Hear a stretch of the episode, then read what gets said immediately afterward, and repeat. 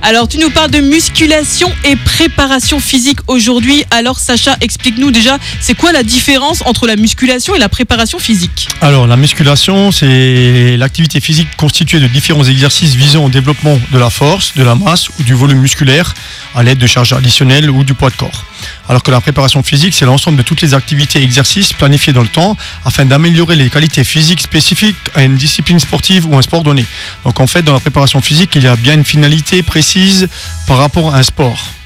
Alors, c'est quoi la place de la musculation dans la préparation physique, justement Bah, en fait, elle englobe une place importante car en fait, l'augmentation de la force max- maximale ou de l'endurance musculaire, bah, ça permettra de meilleures performances dans la plupart des sports. Pour faire simple, si j'augmente la force de mes jambes, je frappe plus fort, je saute plus haut, je cours plus vite. Par exemple, au football, pour donner un, un exemple. D'accord?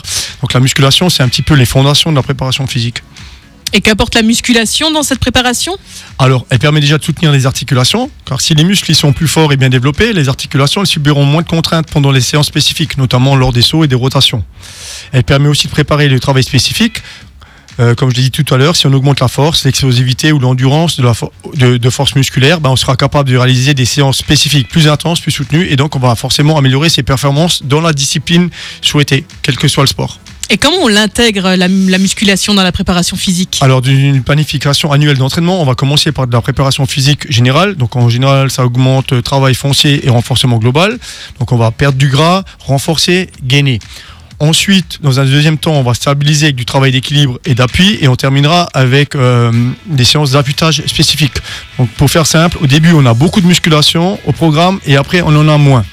Sans la musculation, euh, bah, les, performances elles seraient quand même moins bonnes et le risque de blessure il serait aussi plus élevé. Merci, simplement. merci beaucoup Sacha. Et on termine évidemment cette chronique par le mot de Sacha, notre coach sportif chez New Fitness.